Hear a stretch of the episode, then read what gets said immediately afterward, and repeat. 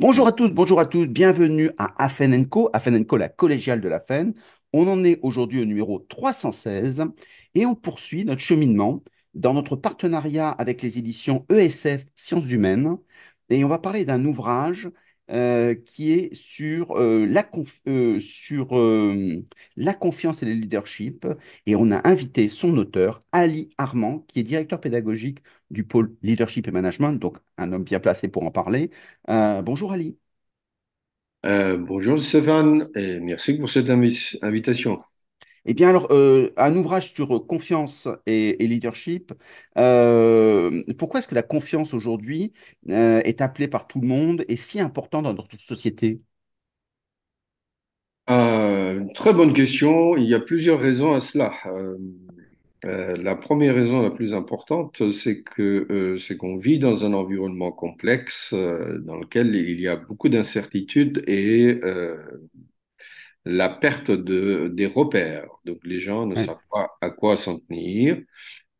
Et il y a euh, l'émergence des euh, difficultés qui sont des difficultés multidimensionnelles. Et, ces difficultés multidimensionnelles génèrent un sentiment de, euh, de méfiance, voire de défiance a priori vis-à-vis à la fois de, de nos dirigeants, mais aussi des responsables d'entreprise, etc. Ça, c'est un premier point. Un deuxième point, du fait euh, de la complexité de notre environnement dont je parlais à l'instant, euh, il y a une dimension euh, dans laquelle on trouve l'intervention des facteurs qui, des acteurs qui sont très distants, mais qui ont la main sur notre devenir et qui décident de très loin sur ce qu'on doit faire et de quelle manière on doit évoluer. Et donc, bah, ça génère aussi ce sentiment de méfiance. J'ai des exemples des entreprises, euh, des PME, PMI qui sont rachetées du jour au lendemain par mm. des fonds de pension et qui sont très loin. Et ces fonds de pension euh, qui sont très loin bah, disent, euh, dictent les nouvelles orientations stratégiques sans être présents sur les lieux, sans être à Lille ou à Strasbourg ou à Paris ou à Lyon. Ils sont bien là où ils sont et ils disent à ces entreprises ce qu'ils doivent faire. Et euh, la conséquence très directe, c'est de la méfiance, voire de la défiance. Mm.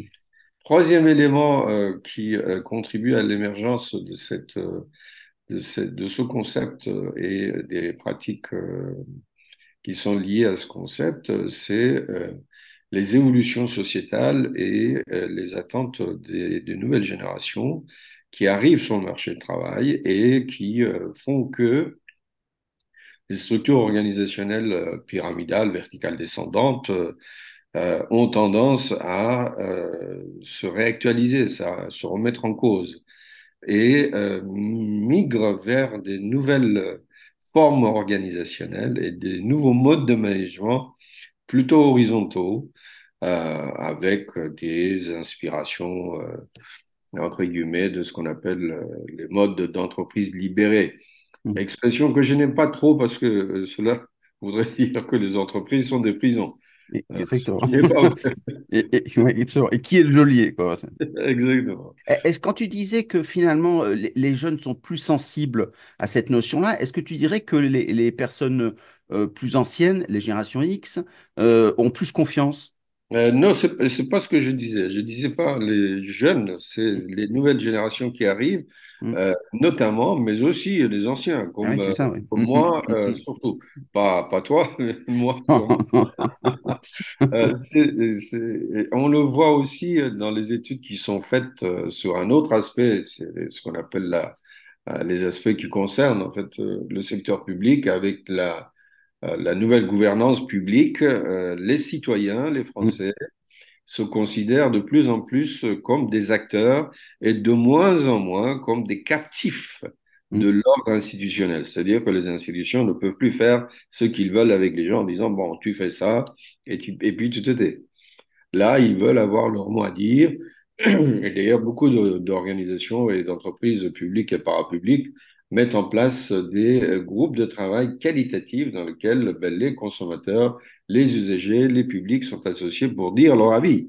Par exemple, euh, RATP, quand ils voulaient fabriquer la carte Navigo, avait mis en place euh, des groupes de travail avec des voyageurs, des, des utilisateurs pour dire bon bah quelles, quelles étaient leurs préférences. Bref, dans les organisations, euh, ces impacts, on les voit aussi. Hein. Ça ne peut pas exister au niveau sociétal et ne pas pénétrer euh, les entreprises. Et donc, euh, les acteurs, euh, les salariés dans les entreprises souhaitent avoir euh, ben, davantage leur mot à dire Mm. et souhaitent avoir beaucoup plus d'autonomie, beaucoup plus de responsabilité. Euh, est-ce que c'est pas antinomique dans notre société où finalement on dit que les sommets stratégiques doivent être réactifs, il y a, il y a chaque fois des, des- des technologies disruptives, donc il faut réagir, voire surréagir. Euh, et si on dit ben, il faut demander à tout le monde son avis, finalement, euh, à la fin, euh, ben, on réagit plus, quoi. En fait, euh, c'est euh, pas du tout antinomique, euh, Mm, dans le sens où il y a deux approches, si, si tu veux, par rapport à l'élaboration des orientations stratégiques. Il y a une approche, une approche qui est plutôt statique, c'est-à-dire, d'ailleurs, c'est ce qu'on voit dans tous les plans quinquennaux, c'est mm, machin 2020, machin 2025, machin 2030, machin 2035, etc. Euh, c'est comme si l'environnement s'arrêtait mm, faisait un- une pause et que les choses arrêtaient leur évolution et que l'entreprise lambda faisait un point et donc on attendait encore cinq ans et puis au bout de cinq ans on refaisait le point. Mm, Maintenant, ça c'est une approche très ancienne de l'élaboration d'orientation stratégique. Les approches aujourd'hui sont des approches beaucoup plus itératives, beaucoup plus agiles et euh, la logique de la participation, c'est pas une fois tous les cinq ans, mm, c'est de manière récurrente, c'est itérative, c'est tous les jours, tous mm, les jours, où euh, on pose un certain nombre de questions aux salariés, des questions assez simples sur leur pratique, sur ce qu'il faut introduire, ce qu'il faut modifier, ce qu'il faut euh, changer, ce qu'il faut supprimer, euh, ce qu'il faut maintenir. mm, Mais chacun là où il est. Et à partir de ces euh, données, les, euh, cadres ben, sont supposés tirer des insights, des inspirations et remonter tous ces éléments-là au sommet de l'organisation. Et le sommet est censé euh, faire une synthèse de, de ces logiques-là et de les redescendre de manière itérative. Ça, c'est par exemple ce qu'on appelle une démarche en M. mm. Euh, donc on commence par la base, ça va au sommet, le sommet synthétise, on va vers la base, et ainsi de suite. Si on va encore plus loin, mais je ne sais pas si euh, le cadre de ce podcast permet de faire ça, ça pourrait être le sujet d'un autre pod- podcast On, d'ailleurs. on pourra développer, faire un spin-off. Exactement. Euh, c'est euh, quand euh, les environnements sont très instables et disruptifs, comme tu le dis, les approches euh, stratégiques sont des, des approches stratégiques qu'on appelle strategy patching. Ça veut dire quoi? Ça veut dire que euh, on met de côté une vision on n'aura plus, par exemple, l'entreprise 3X 2025, voilà sa vision. Mm, On se focalise sur la raison d'être de l'organisation qui, elle, est immuable, ne change pas ou a une durée de vie euh, autour de 100 ans, généralement. Et ensuite, euh, à partir de, des- de la raison d'être de l'organisation, euh, en s'appuyant sur les tendances qu'on perçoit euh, en termes d'évolution au sein de la société, on construit des euh, patchwork ouais. d'orientation et d'options stratégiques. C'est ça qu'on appelle euh, strategy patching. Mais Mm, ça, c'est pour les environnements très complexes. Et donc, il y a certaines, dans certains secteurs, on utilise cette démarche, euh, mais pour l'instant, on est dans une logique de raisonnement plutôt euh, semi-instable, semi-stable, et donc on continue toujours avec des plans qui sont des plans euh, stratégiques 3 à 5 ans, mais dans lesquels on consulte, hein, on consulte euh, les gens de manière récurrente.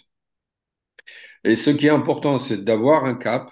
En revanche, on est, on tend à être beaucoup plus souple sur les orientations stratégiques. Et pour revenir sur euh, notre, ta question sur la confiance euh, du début et l'intérêt de la confiance, c'est que face à cette complexité de l'environnement, euh, il y a un certain nombre de macro-orientations stratégiques qu'on développe dans beaucoup d'organisations. Et euh, pour nos affaires, il y en a deux ou trois qui sont euh, extrêmement importants. Euh, une de ces orientations stratégiques, macro-orientations stratégiques, c'est l'expérimentation de nouvelles formes organisationnelles dans lesquelles on donne beaucoup plus de liberté, beaucoup plus d'autonomie, beaucoup plus de marge de manœuvre, et on met en place de la décentralisation, c'est-à-dire on donne aux gens de la base le pouvoir décisionnel, et on met en place de la déconcentration. Mm. Ça veut dire qu'on donne aux gens sur le terrain des ressources pour qu'ils puissent agir. Alors, comment est-ce que euh, l'idée je, je, finis ma phrase. Et tu ne peux pas faire tout ça, c'est-à-dire tu ne peux pas donner de l'autonomie, de marge de manœuvre, tu ne peux pas donner du pouvoir décisionnel, tu ne peux pas donner des ressources aux gens euh, sans construire des relations de confiance, sans leur faire confiance. Tu vois, de cette manière-là, sur cet axe-là, il y a la nécessité de, euh, de construire des relations de confiance. Et de l'autre côté, euh, dans nos environnements, euh, et c'est n'est pas une nouveauté, tu le sais très certainement, et nos auditeurs également, les ressources sont rares Mm. et les ressources sont euh, dispersées. Ça veut dire qu'une entreprise lambda aujourd'hui ne peut pas dire ah, j'ai toutes les ressources pour agir tout seul. C'est la Mm. raison pour laquelle de plus en plus d'entreprises qui sont parfois des concurrents, euh, des concurrents directs, hein, font joint venture, mettent Mm. ensemble leurs ressources pour avancer ensemble sur euh, euh, un projet qui pourrait être de nature euh, innovante et disruptive. Et après, Mm. chacun se sépare. Et tu ne peux pas faire ça. hein. Mm. Tu ne peux pas générer des logiques collaboratives sans construire des relations de confiance. Tu vois, ça, c'est Mm. encore un autre, une Oui, autre mais, raison oui, mais dans ce que tu dis, que euh, la confiance devient importante. la confiance, tout le monde est d'accord, euh, sur le principe, ce qui est déjà inquiétant, euh, si tout le monde est d'accord avec ça, c'est-à-dire que ça ne se décrète pas. Quand on, est dans une société où en France, par exemple, les salariés euh, sont en opposition avec euh, le, grand capital pour faire, euh, pour faire une, période révolue, dans ces cas-là, il y a une société de la défiance. C'est pas parce que les dirigeants disent nous, on construit la confiance qu'elle est là. Comment est-ce qu'on fait pour que ça marche? Alors, question extrêmement intéressante. La notion de confiance, c'est quelque chose dont on s'en sert tout le temps. Euh, on en parle tout le temps, euh, mais euh, il y a deux cols par rapport à ce truc-là. Euh, la première colle, si tu veux vraiment embêter les gens, tu dis, bon, tu dis, il faut faire, il faut construire des relations de confiance. C'est quoi la confiance? Et tu vas voir qu'il y a un petit silence dans la salle Mhm. ou chez l'interlocuteur parce qu'on a du mal. Mhm. Ça fait partie de ces évidences dont on se sert, mais on a du mal à définir. Et deuxième question euh, qui est euh, aussi extrêmement casse-pied, c'est comment on construit les relations de oui. confiance alors qu'il y a euh, une méfiance ou une défiance a priori. Ça, c'est la troisième partie. Je vais essayer de répondre à, ces, à tes trois questions, parce que ta Mhm. question, il y en a trois dedans. Très bien. Donc, euh, démarrons par le, par le commencement. C'est quoi la confiance? La confiance est, euh, bon, euh, étymologiquement, c'est cum fides, hein, c'est croire ensemble. Ça vient du latin. Et euh, je recommande à tout le monde de laisser tomber immédiatement l'étymologie, parce que j'ai perdu trois années de ma vie en travaillant sur l'étymologie. Et donc, euh, je suis entré par la porte de la croyance. J'ai dit, bah, confiance égale croire ensemble. Euh, je monte, euh, après la croyance, j'arrive à la foi. Et Mhm. après la foi, j'arrive à Dieu. Dans une Mhm. organisation, euh, il faut bien admettre que c'est pas forcément la bonne voie à choisir, hein, sauf si on sauf dans les startups. Ça peut être. Ou dans les startups, souvent le dirigeant qui est un peu charismatique croit en quelque chose qui n'existe pas et ramène les gens autour de sa croyance pour en faire un projet d'entreprise. Là, c'est une autre histoire. C'est-à-dire que quand je suis en train de d'amener des projets, je dois incarner ce projet-là et je ne peux pas incarner le projet si je n'y crois pas. Mais quand on parle de la confiance, ben, il faudrait que tu puisses le développer. Mhm. Et quand tu développes la croyance, après la croyance, tu arrives à la foi, et après la foi, tu arrives à Dieu. Et dans une organisation, c'est très mal barré. Donc l'approche, c'est une approche plutôt pragmatique que je propose. Gens. C'est euh, de dire, bon, la confiance, c'est un sentiment. Oui. C'est un sentiment de sérénité et de sécurité qui facilite l'engagement dans les actions communes. Ça, c'est un premier niveau de définition. Ensuite, euh, deuxième niveau de définition, la confiance, c'est un pari sur la loyauté et la fiabilité de l'autre. Quand je te regarde, je dis, bon, euh, Stéphane euh, est loyal, ça veut dire quoi? Ça veut dire que ça fait référence à des valeurs. Il va pas me trahir, il va faire preuve d'intégrité, d'honnêteté, etc. Et en plus, je veux dire, bon, bah, il est fiable. Et la fiabilité fait référence à quoi? Aux compétences, c'est-à-dire qu'il dispose de ces compétences-là et je peux le, lui confier, d'ailleurs le verbe, tu vois, confier, Mm, mm, euh, je peux lui confier euh, ben, ces missions-là. Donc, c'est un pari sur la loyauté et euh, la fiabilité de l'autre.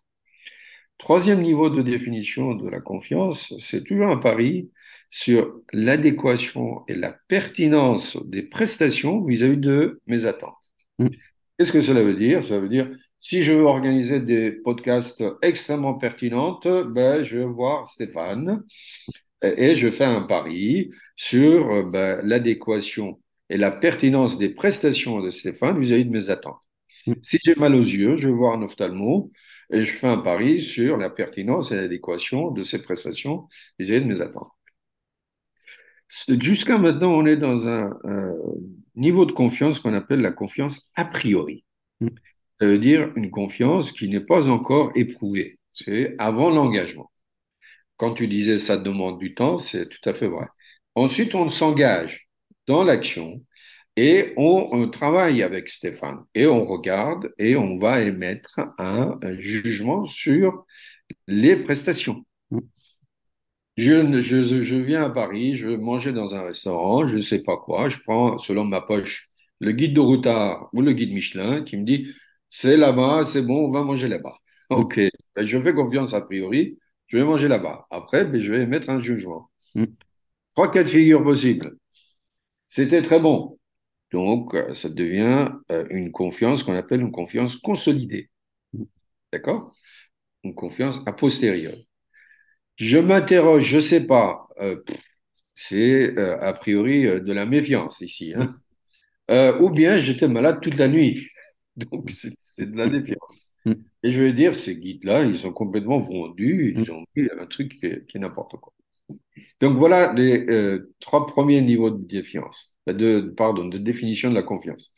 Ensuite, on arrive à un quatrième niveau qui est le, le fait euh, que la confiance ne devrait pas être absolue ni totale. Je ne dis pas que ça n'existe pas, je dis que ça ne devrait pas être absolu ou total. Euh, une confiance totale euh, absolue, c'est une confiance qu'on qualifie d'aveugle, euh, parce que ça t'enlève la distance critique. Tu ne peux La plus. confiance n'exclut pas le contrôle. Exactement, exactement, c'est tout à fait ça. Euh, elle est partielle, ça veut dire quoi? Ça veut dire qu'elle porte toujours sur des registres précis. Mm, Quand je dis je fais confiance à quelqu'un, je euh, peux dire sur quel registre, pourquoi faire. Ce qui veut dire quoi? Ce qui veut dire que euh, si on suit ce raisonnement très pragmatique, ben, euh, on va pas avoir un jugement général chez les autres. Et donc, ça permet de faciliter la qualité euh, de la construction d'une relation de qualité avec nos différents interlocuteurs. Je ne vais pas dire, je ne vais pas faire confiance à Ali, de manière générale. Je vais mm, dire, si je veux euh, monter un, un plan financier, euh, je ne vais pas faire confiance à Ali. Et tu as raison, parce que je suis nul sur mm, ce, registre-là. C'est le même individu, mm, hein. mm, Bien sûr, absolument. nul sur le registre A, euh, mais euh, il peut être super brillant euh, ou très bon sur le registre euh, B. mm, La même chose est vraie pour une entreprise. Une entreprise peut être digne de confiance pour un produit A, mais digne de méfiance ou de défiance pour un produit B. mm, Donc, euh, ce regard, qui est un regard très pragmatique, amène les individus à se poser des questions sur des registres spécifiques. Et la même chose est vraie pour la confiance en soi. mm, Quelqu'un qui a une confiance en soi absolue, c'est un malade mental, hein, c'est un psychotique. mm, Et donc, euh, la figure typique de James mm, Bond, en fait, euh, ce mec-là, c'est un psychotique. Euh, Absolument. capable de tout, il sait tout. Bon. Euh, dans l'autre sens aussi, hein, quelqu'un qui dit Ah, j'ai absolument aucune confiance en moi, c'est pathologique aussi. hein. Ça m'arrivait dans mes séances de coaching, parfois le gars me disait Ah, Ali, je manque totalement de confiance en moi. Est-ce que tu es capable d'acheter le pain le matin? Je disais Oui. Bon, bah, tu Ah peux te oui. faire confiance au moins pour acheter le pain.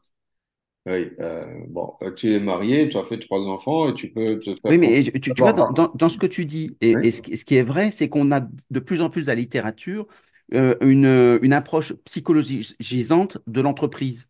Oui. Beaucoup de personnes disent l'entreprise, bon, c'est vrai qu'il y a des valeurs et des choses comme ça, mais grosso modo, c'est de la performance. Si on touche le marché, on, on fonctionne. Donc arrêtons de nous exciter sur des, euh, sur des psychopathes, etc. Euh, rentrons sur, feu- réalisons notre boulot tout simplement. Oui, Qu'est-ce oui, que tu leur réponds dans, ça- dans ces cas-là? euh, c'est pas du tout antinomique, hein. Très bien. Pas du tout antinomique. C'est pas du tout antinomique. D'ailleurs, il faut avoir. Moi, euh, j'ai une formation de psychologue hein, D'accord. à- de base, euh, spécialisé en psychopathologie du pouvoir, et ensuite j'ai fait un doctorat en sociologie euh, politique et urbaine. Euh, mais euh, les deux questions, c'est-à-dire la dimension humaine et la dimension performative, Mm. ne sont pas du tout contradictoires, bien au contraire, sont entièrement complémentaires et absolument nécessaires l'une à l'autre. hein. Et c'est là où peut-être qu'on rentre dans le comment on fait. C'est-à-dire quand on a des managers, ça, ça- ça Exactement. fait 10 ans, 20 ans qu'ils sont managers, d'un seul coup, on leur dit il faut construire la confiance. Euh, comment est-ce qu'on les prépare à ça? Alors, ça, c'est la, deuxième partie de ta question, c'est euh, euh, il y a différentes formes de confiance. hein. Dans un premier temps, pour un manager, euh, il faut construire ce qu'on appelle la confiance, le sentiment de, confiance organisationnelle. Mais une première recommandation que je fais à nos chers auditeurs, c'est de leur dire, en écoutant ce machin-là, n'allez pas chez vous, dans votre organisation, en disant, tiens, il faut aller travailler sur la confiance. Parce que si vous n'avez pas de problème de confiance, en faisant cela, vous allez euh, générer un problème chez vous en disant, ah, on ne savait pas qu'on avait un problème de confiance. Mais ça ne vous empêche pas d'être attentif bien aux sûr. différents leviers qui permettent de construire la confiance sur le plan organisationnel. Je vais décrire très rapidement ces six leviers pour euh, construire la confiance. hein. Le premier levier, c'est euh, le cadre. Une organisation dans laquelle le cadre n'est pas clair euh, n'inspire pas confiance. Et par le cadre, il faut entendre quoi? Les normes, les règles, les process, les dispositifs, le qui fait quoi, de quelle manière, etc. Les logiques de contrôle, les logiques contractuelles. Tous ces éléments-là, c'est ce qu'on on- on met derrière le mot cadre.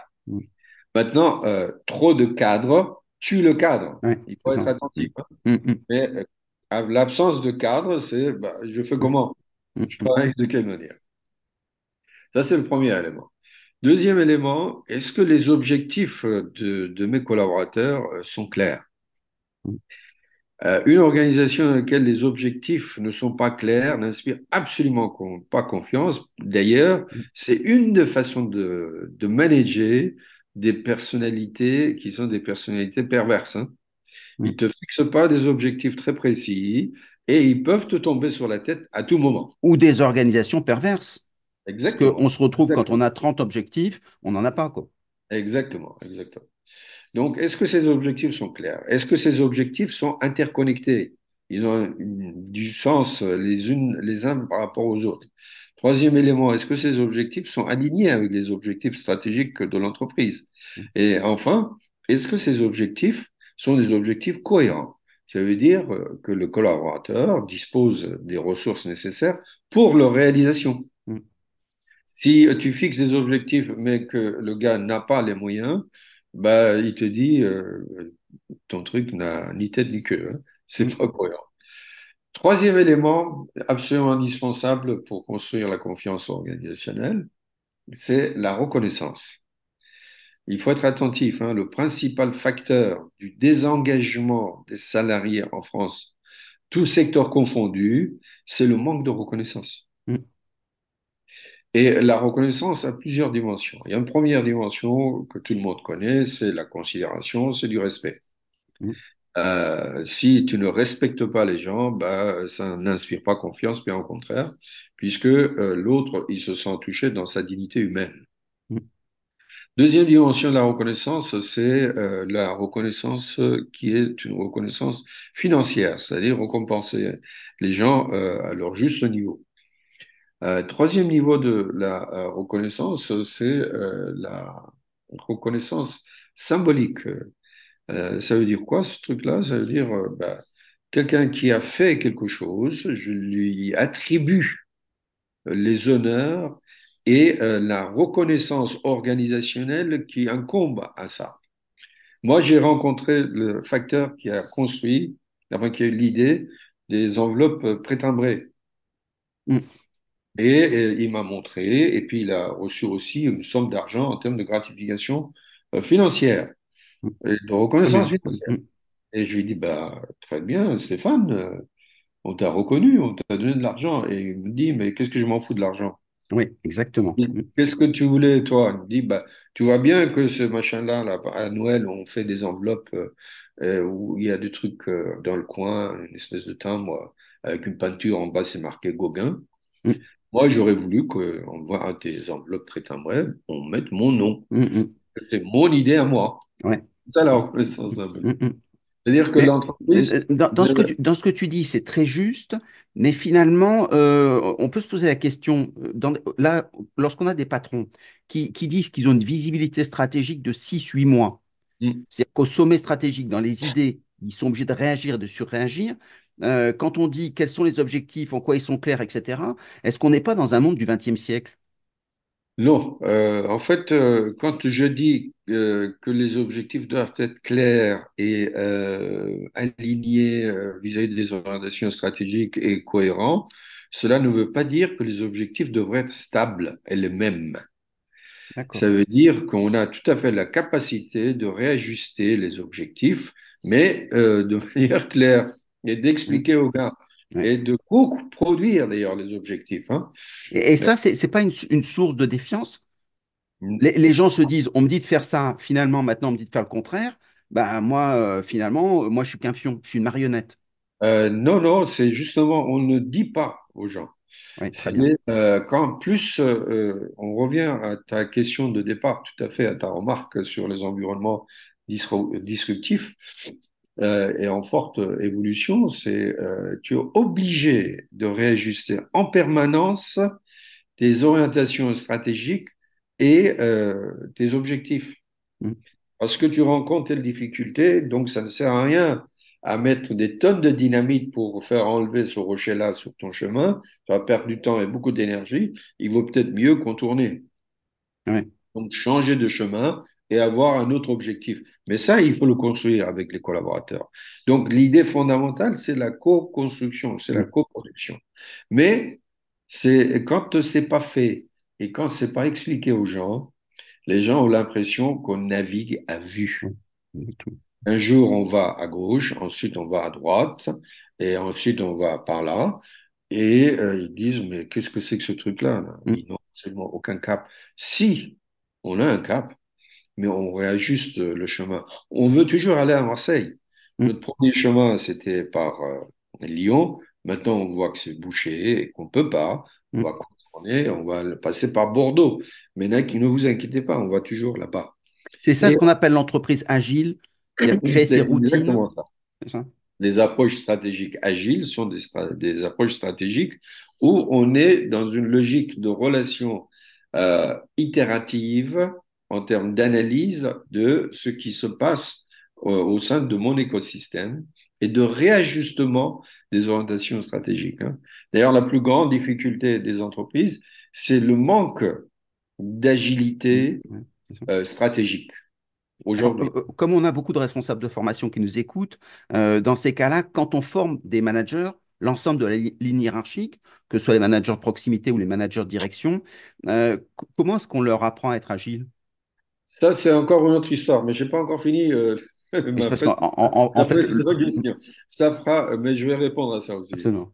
Euh, euh, donc, on, on se dit, il faut être agile, tout le monde est à peu près d'accord. Dans un monde qui bouge, il faut bouger avec je, le monde. on- je vais, je vais, je vais, je vais répondre, euh, mais ça mérite euh, un podcast en tant que tel.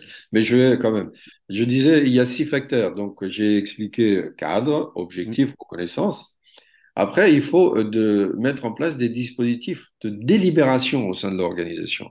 Ça veut dire quoi? Ça veut dire mettre en place des espaces dans lesquels on discute avec les collaborateurs, on pose un diagnostic avec les collaborateurs et on coproduit à la fois la vision, les orientations stratégiques et les objectifs. On rejoint la, ta question de tout à l'heure. hein.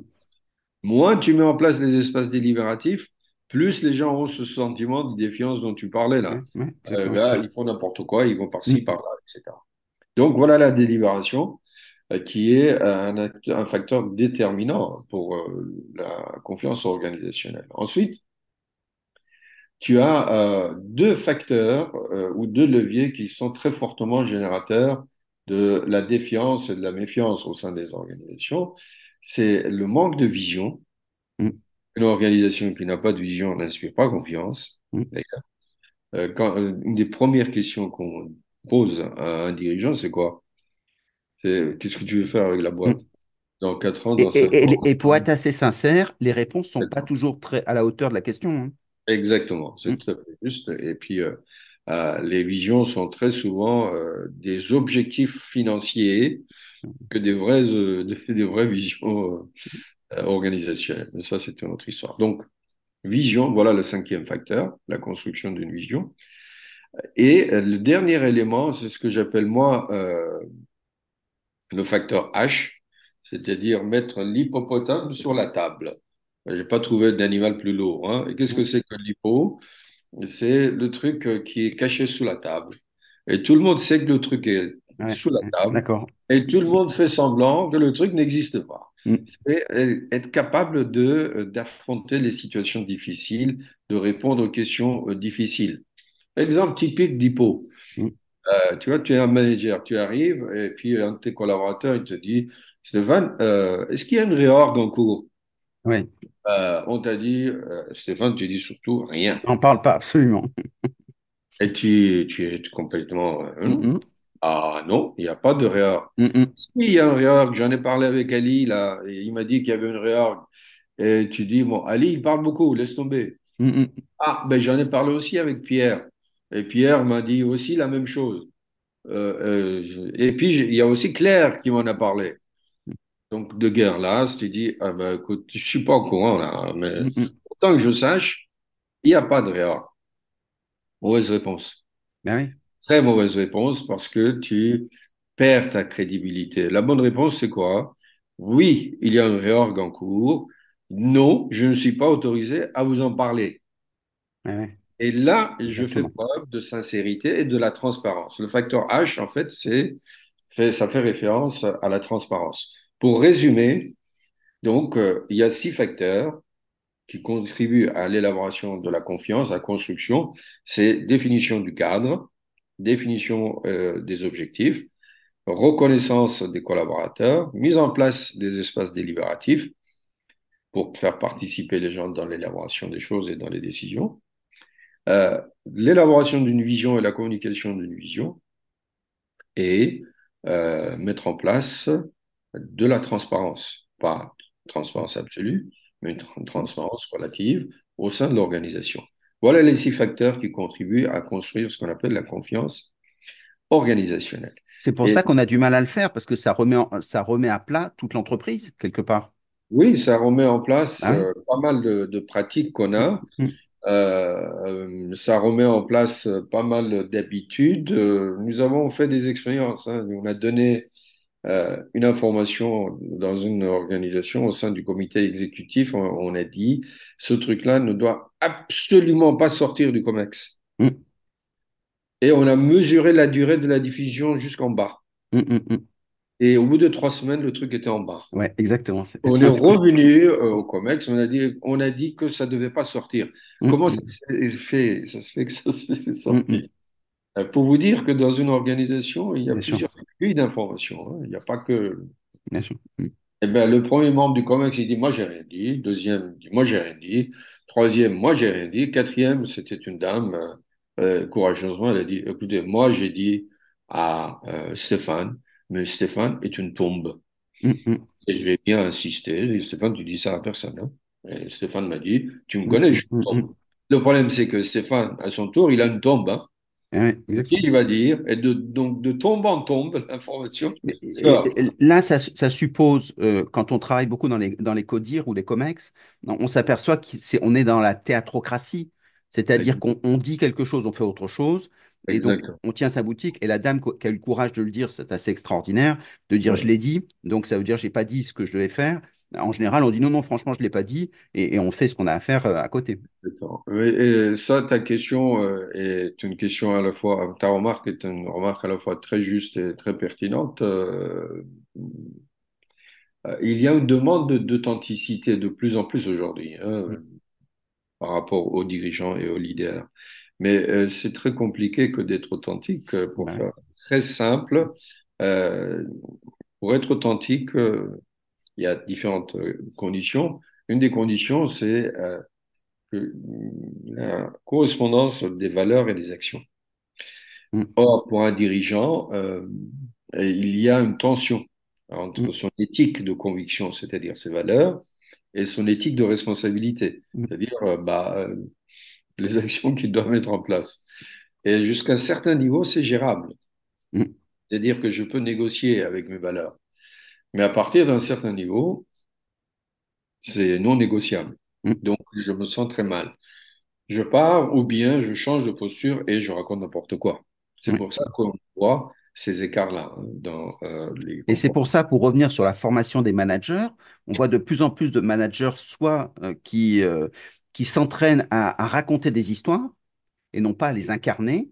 Ils disent ce qu'il faut dire, voilà. Et puis ils diraient le contraire, ce serait la même chose. Et on sent bien qu'ils font juste le job et ça leur permet d'occuper le terrain, c'est-à-dire de ne pas se faire attraper. Oui, Euh, Donc ça, revient à ma question, comment est-ce qu'on les forme? Euh, on les forme sur différents registres en fait, hein, mais euh, pour à la fois sur comment manager les équipes. Enfin, il y a, il y a Hmm, plein de, euh, de comment c'est quoi le b.a.-ba de, de management, comment est-ce qu'on devient, euh, on passe de collaborateur au, au manager, au boss, comment on devient un leader? Enfin, il y a plein de formations, comment on collabore, comment on coopère. Il y a plein de thématiques autour de, du hmm, management et qui sont des sûr. thématiques extrêmement importantes euh, à mettre en place dans les organisations. Mais ce qui est essentiel aujourd'hui, c'est que euh, on puisse euh, produire euh, une culture managériale dans laquelle on génère de l'humilité. Euh, et ceci pour une raison pas forcément morale, mais pour une raison extrêmement pragmatique. Euh, une des particularités des environnements complexes, c'est que tu as un niveau de caducité très élevé des savoirs et des compétences. hmm, Tu parlais euh, au début des disrupti- disruptions euh, technologiques. hmm, Qu'est-ce que cela signifie? Cela signifie que euh, tout d'un coup, toute ta qualification d'origine n'a plus de valeur, hmm, n'a plus de sens. Euh, les trucs que tu savais n'ont plus de sens. hmm. Donc ça, c'est, euh, quand je dis humilité, c'est être conscient qu'on ne sait pas tout. Euh, et à cause de la vitesse des évolutions technologiques, euh, nos compétences deviennent aussi très rapidement caduques hmm. et qu'on ne peut pas tout faire soi-même.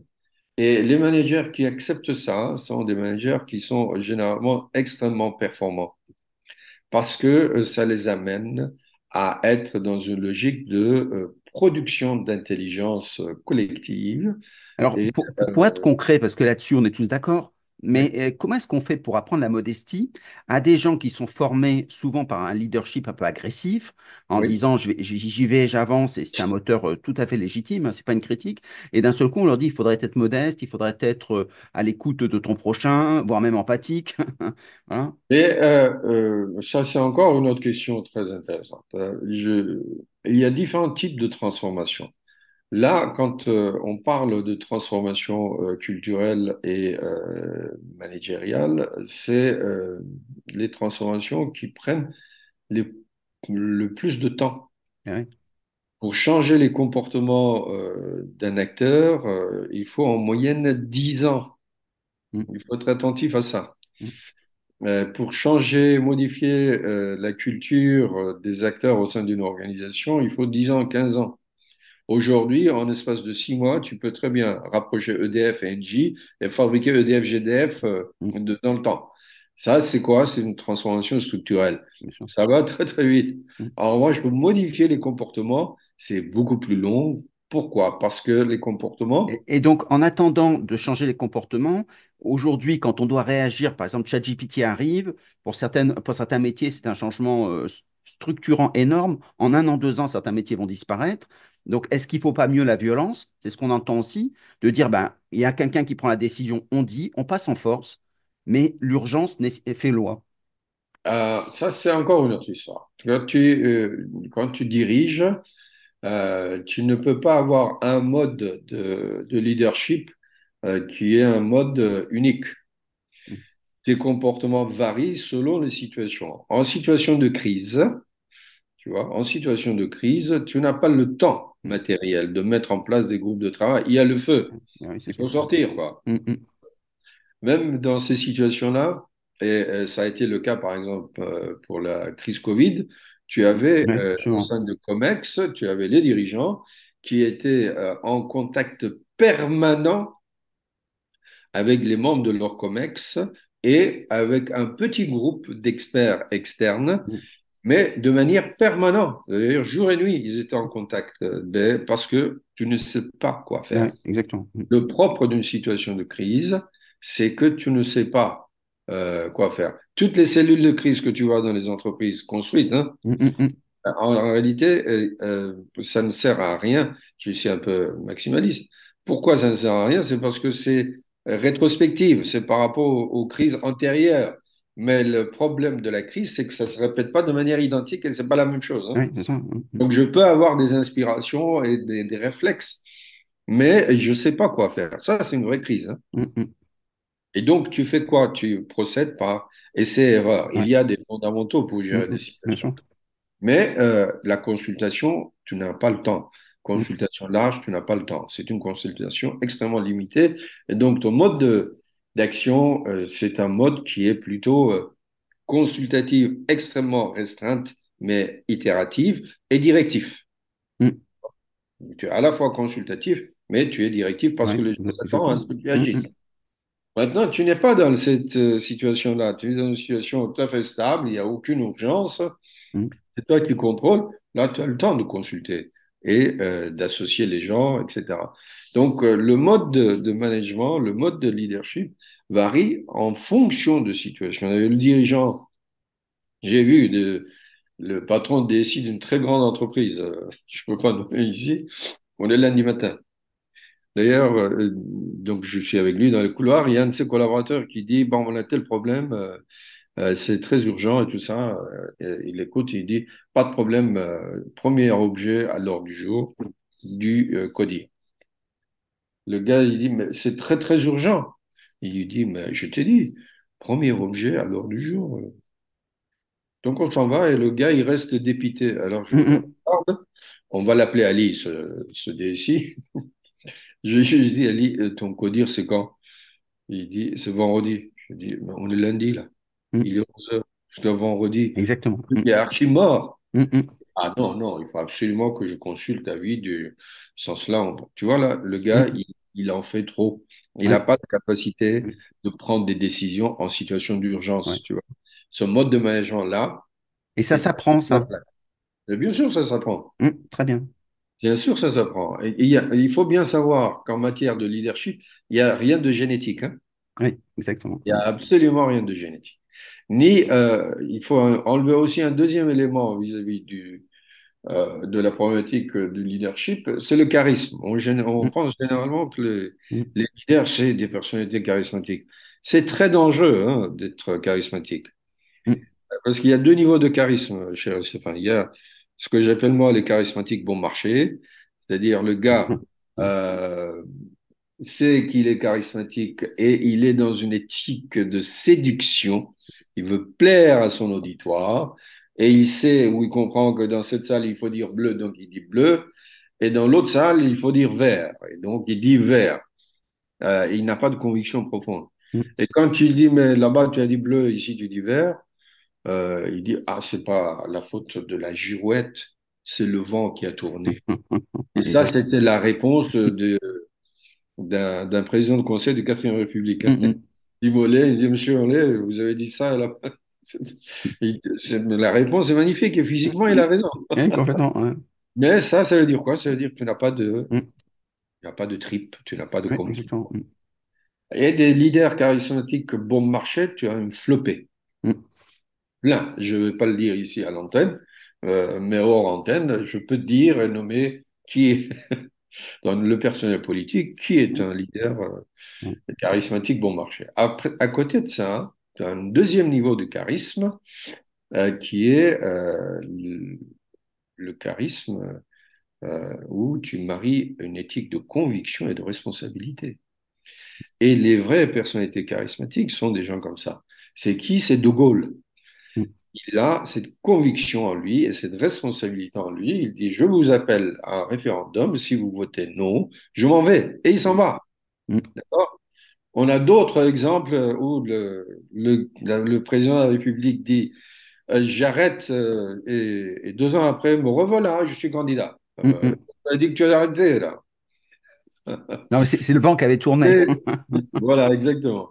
C'est Simone Veil, par exemple, tu Mm. vois. Euh, c'est, euh, je sais pas moi, c'est c'est Mandela. Et, et le charisme, ça s'acquiert.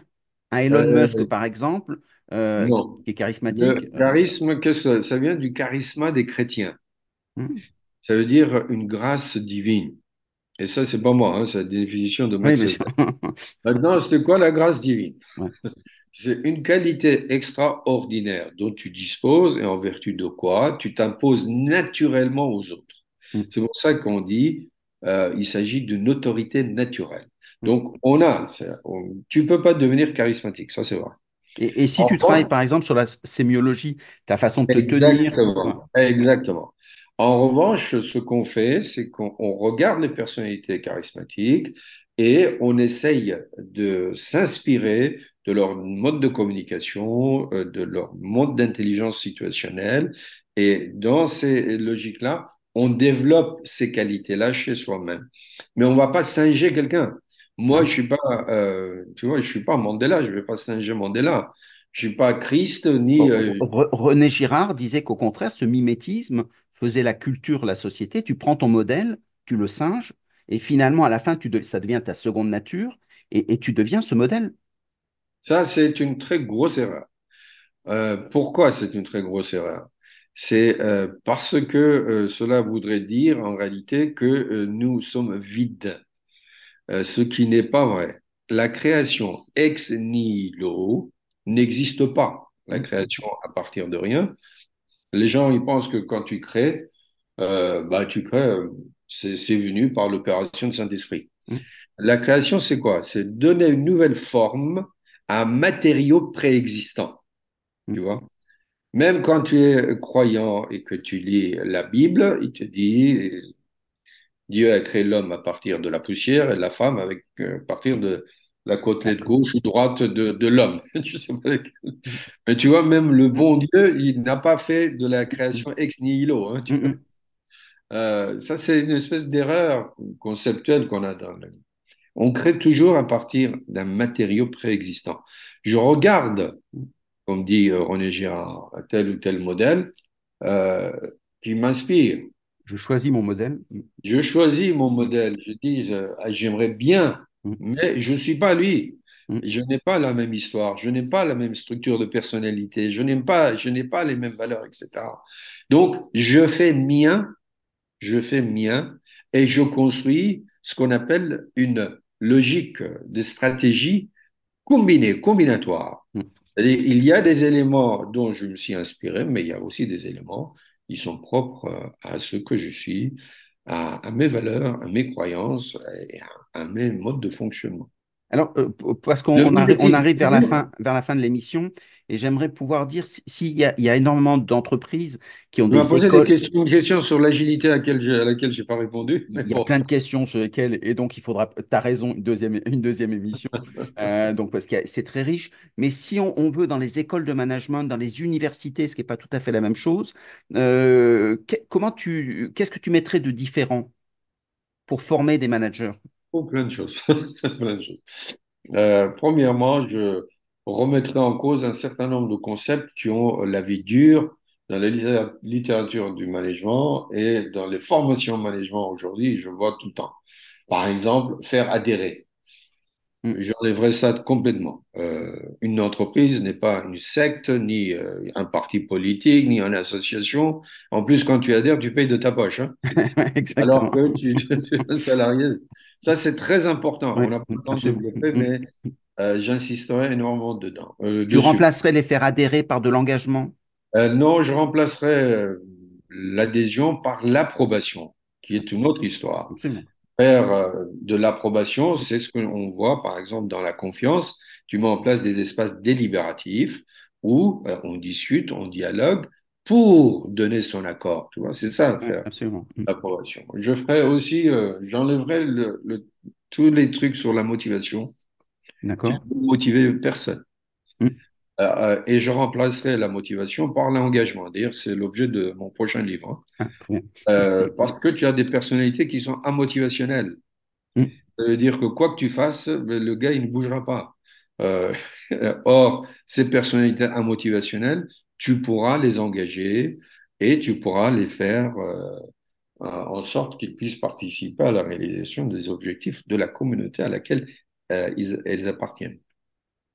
Je mettrai en place euh, un mode de raisonnement, euh, de, de management et de leadership qui est profondément démocratique. Ça veut dire quoi? Ça veut dire euh, ben, les managers seront amenés euh, à, euh, faire en sorte que la totalité des différentes parties prenantes de leur écosystème puissent avoir l'expression et la possibilité à l'expression. Ça, c'est extrêmement important. Je les inviterai à mettre en place des logiques d'intelligence collective itératives, un peu à la façon japonaise. hein. Quand tu Oui. regardes Toyota, tout vient de la base. Mm, mm. Et c'est la base qui dit, bon, ce machin-là ne fonctionne pas. Chez nous, c'est en haut. Exactement. O- Ono, par- parlait de la pyramide inversée. Exactement, exactement. Mm, mm. Euh, il y a, euh, je les sensibiliserai euh, énormément sur des questions qui sont autour de, de la diversité au sens large du terme, hein. Aussi bien en termes de, de couleur, d'ethnie, de religion que de préférence, de définition de soi, etc. Je les amènerai à travailler euh, la question de la confiance parce que c'est fondamental. Mm. Je les amènerai à travailler les logiques collaboratives qu'on ignore d'ailleurs en France. Pourquoi? Parce que la collaboration euh, est très connotée. Dès que tu parles de collaboration en France, on pense tout de suite euh, au collabo. Oui, Et, absolument. c'est donc, vrai. et du coup, on évite euh, Bah la ouais. collaboration et Mhm. on met sur le dos de la coopération beaucoup de choses positives qui n'ont rien à voir avec la coopération. Oui, mais a- après, il y a une dimension culturelle. Quand on, on prend par exemple euh, les, fameux Wo- World Café, des choses comme ça, euh, dans les entreprises apprenantes, donc l'outil est très bon, donc ça permet de, de mobiliser tout le monde, de, de faire écouter en grand nombre euh, et de synthétiser en grand nombre avec ces mécaniques-là. Finalement, il y a beaucoup de personnes qui, au, au final, n'en font pas grand-chose parce que Mhm. derrière, en fait, ils ne savent pas trop quoi en faire. Et donc, à, à la fin, ben, ceux qui ont participé sont frustrés en disant, moi, j'ai donné des choses un peu personnelles, euh, et finalement, ça ne sert pas à grand-chose. Donc, finalement, je suis encore plus déçu qu'au début. Oui, c'est tout à fait euh, juste et vrai. C'est parce que les démarches qui sont des démarches participatives, dont le Board Café est un des Bien outils, sûr. et ce ne sont pas toujours des démarches sincères. Oui. Ça veut dire quoi? Ça veut dire que la décision est prise en amont. Euh, on sait ce qu'on veut faire. Et pour faire jo- joli ou Mhm. Faire semblant, on associe, on organise une journée de Exactement. consultation, etc. Les gens viennent, donnent leur avis, ils sont contents. Et ça crée euh, une illusion de participation à quelque chose. Et ça devient ensuite extrêmement négatif parce que les gens ils disent, pas bien cadré, les gens ils disent, bon, bah finalement, on nous a mobilisés, mais ça n'a rien donné. Et euh, à- en aucun moment, à aucun moment, ils ont pris en considération nos suggestions, euh, nos recommandations, etc. Un autre élément sur lequel je les formerai, c'est la problématique de la transformation. Oui. 93% des entreprises aujourd'hui, euh, worldwide, euh, au sein du monde, ont, euh, en place, mis en, ont mis en place des projets de transformation, euh, mettent en place des projets de transformation et 70% de ces projets échouent. C'est énorme. Mm. Donc, euh, je formerai les managers à mettre en place des projets de transformation À, là à sont. cause de l'homme, disait Gartner, donc le cabinet Gartner. Donc ça veut dire, sur la partie technique, mais ça veut dire comment est-ce qu'on fait pour que, pour mobiliser les gens? Est-ce que, euh, on parle de storytelling, on parle de marketing, de désirabilité? Est-ce que c'est ça, euh, les... le premier facteur en fait du désengagement euh, des euh, collaborateurs, euh, c'est euh, le défaut de confiance. Mm, Quand tu regardes, il y a un- une très jolie euh, étude qui est faite par et publiée par Harvard et qui s'appelle la neurobiologie de la confiance de mémoire. hein. C'est c'est fait par un monsieur qui s'appelle Zach, Z-A-K, et il dit des organisations avec lesquelles tu construis des relations de confiance, tu as 70% plus d'engagement que les organisations dans lesquelles il n'y en a pas. Mm, 70% de plus. Tu as euh, plus de 50% de euh, productivité. ouais. Ah oui, donc... euh, mm, mm. Donc, euh, c'est des choses qui sont... Et ainsi de suite. Hein. Et les modes opératoires, les modes opératoires sont connus. Donc, il y a des méthodologies parce que souvent, les gens que- veulent pas s'engager dans ces processus de transformation parce qu'ils disent ça va partir à volo et je vais pas tenir ma boutique. Exactement. Mais là, c'est aussi une thématique très riche qui pourrait faire l'objet d'un autre podcast. Comment on conçoit, comment on met en place des projets de transformation. D'ailleurs, tu vois le mot transformation. Euh, j'ai eu l'occasion de d'écrire un truc là-dessus par ailleurs et, et de faire un podcast euh, par ailleurs.